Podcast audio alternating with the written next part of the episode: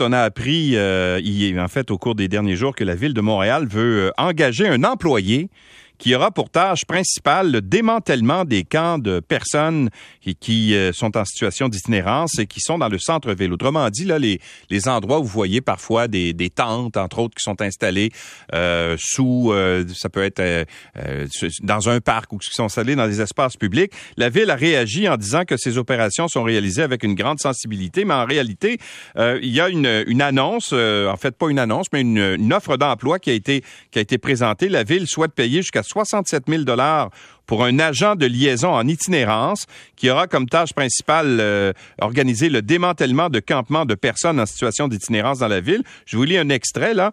Votre mandat consiste à coordonner les actions à prendre lors d'éviction de démantèlement des abris temporaires, campements et tentes dans le domaine public et privé. Alors, pour euh, euh, savoir euh, de quelle façon ça fait réagir auprès des personnes qui euh, s'occupent justement des, qui aident les personnes en situation d'itinérance, Émilie Fortier est directrice des services au campus Saint-Laurent de la mission Old Brewery. Bonjour, Madame Fortier.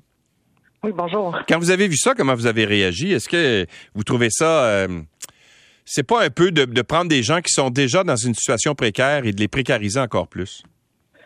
Effectivement, euh, les campements, la cohabitation, ça, vient avec des enjeux complexes, mais déplacer les gens est certainement pas la, meilleure des solutions. Alors, qu'est-ce que qu'est-ce que ça risque d'avoir comme impact sur ces sur euh, sur les, les itinérants qui vivent euh, dans ces tentes, par exemple, dans ces campements temporaires? Mais il faut comprendre que les personnes qui choisissent de, de, de, vivre dans les dans les campements, souvent vivent avec des, des enjeux complexes, veulent pas nécessairement fréquenter les hébergements d'urgence qui eux-mêmes débordent. Euh, c'est souvent une question d'accès au logement au, et à l'hébergement adapté. Euh, donc, les déplacer, ça, ça, empêche un peu de pouvoir offrir des services puis tranquillement réaffilier les personnes. Donc, c'est pas nécessairement il n'y a pas une, une, baguette magique avec la solution parfaite, mais il y a, il y a certainement un, un ensemble de, de, solutions, puis une vision peut-être un peu plus coordonnée qu'on pourrait mettre de l'avant. OK. Comme quoi, au juste?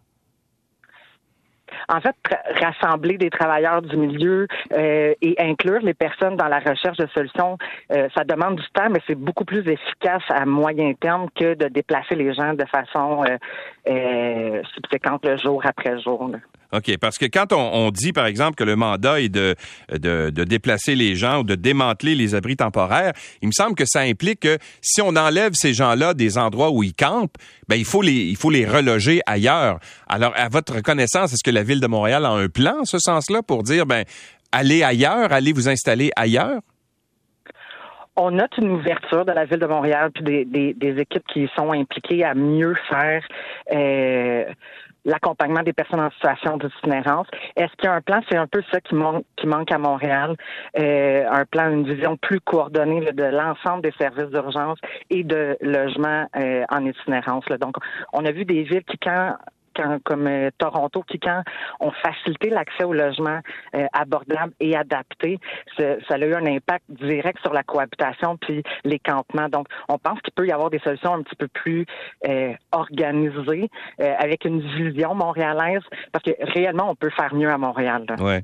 Il y en a combien de ces campements improvisés à votre connaissance à Montréal? Est-ce que c'est très répandu? Bon, je comprends qu'il y a des gens qui, en fait, il y a des tentes isolées un peu partout. C'est difficile à comptabiliser, mais il y a des regroupements de ces, de, de ces tentes-là. Est-ce que vous savez combien il y en a? très difficile de faire le, le, décompte, donc parce que surtout quand on les démantèle, il y en a un autre qui se crée ouais. euh, ailleurs. Par contre, on peut remarquer, là, je pense que n'importe qui qui habite Montréal a, a vu une augmentation de l'itinérance visible, euh, un et pas uniquement dans le centre-ville. Donc, euh, alors qu'avant la pandémie, là, on voyait ça euh, davantage concentré au centre-ville, euh, c'était plus marginal dans, les quartiers autour. Là, on voit ça sur l'ensemble de l'île. Donc, de savoir combien on a demeure très difficile, mais clairement, il y a un enjeu là, au niveau de l'accès au logement qui est évident. -hmm. Parce que vous, l'avez mentionné tout à l'heure, si les certains itinérants vont s'installer dans ces campements temporaires-là, c'est parce que c'est la solution qu'eux autres préfèrent aller s'installer, par exemple, dans les centres d'hébergement qui, euh, qui, sont, conçus pour, les itinérants.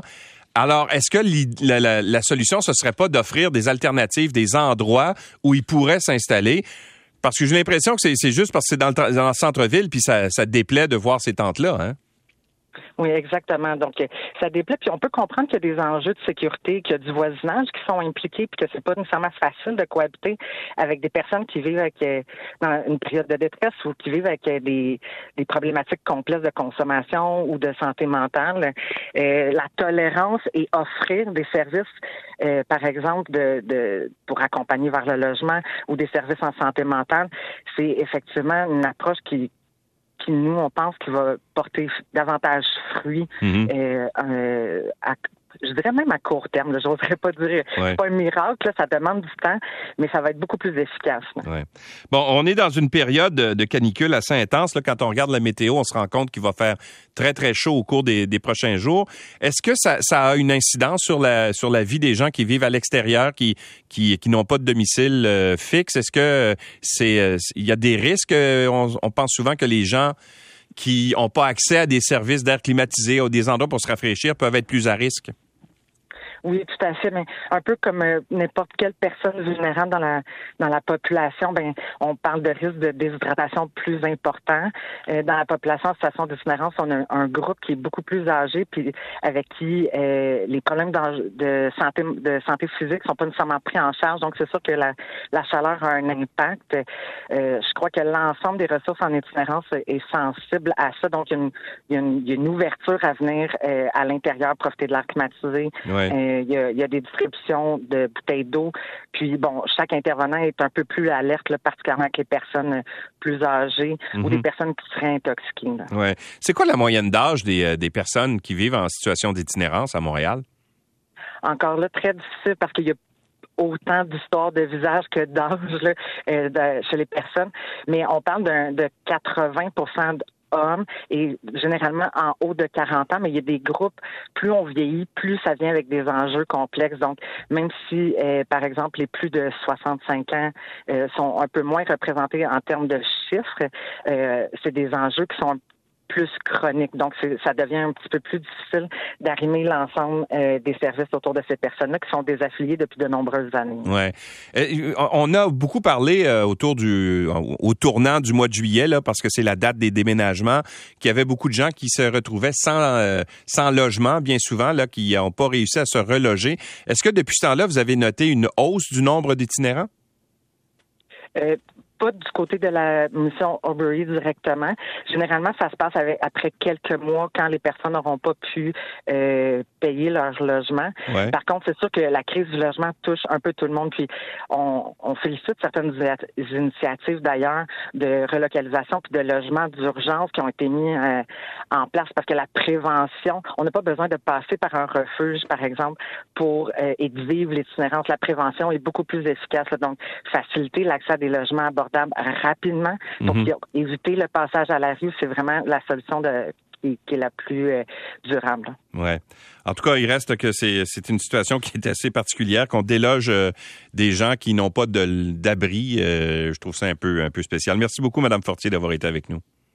C'est un plaisir. Au revoir. Émilie Fortier est directrice des services au campus Saint-Laurent de la mission Old Brewery.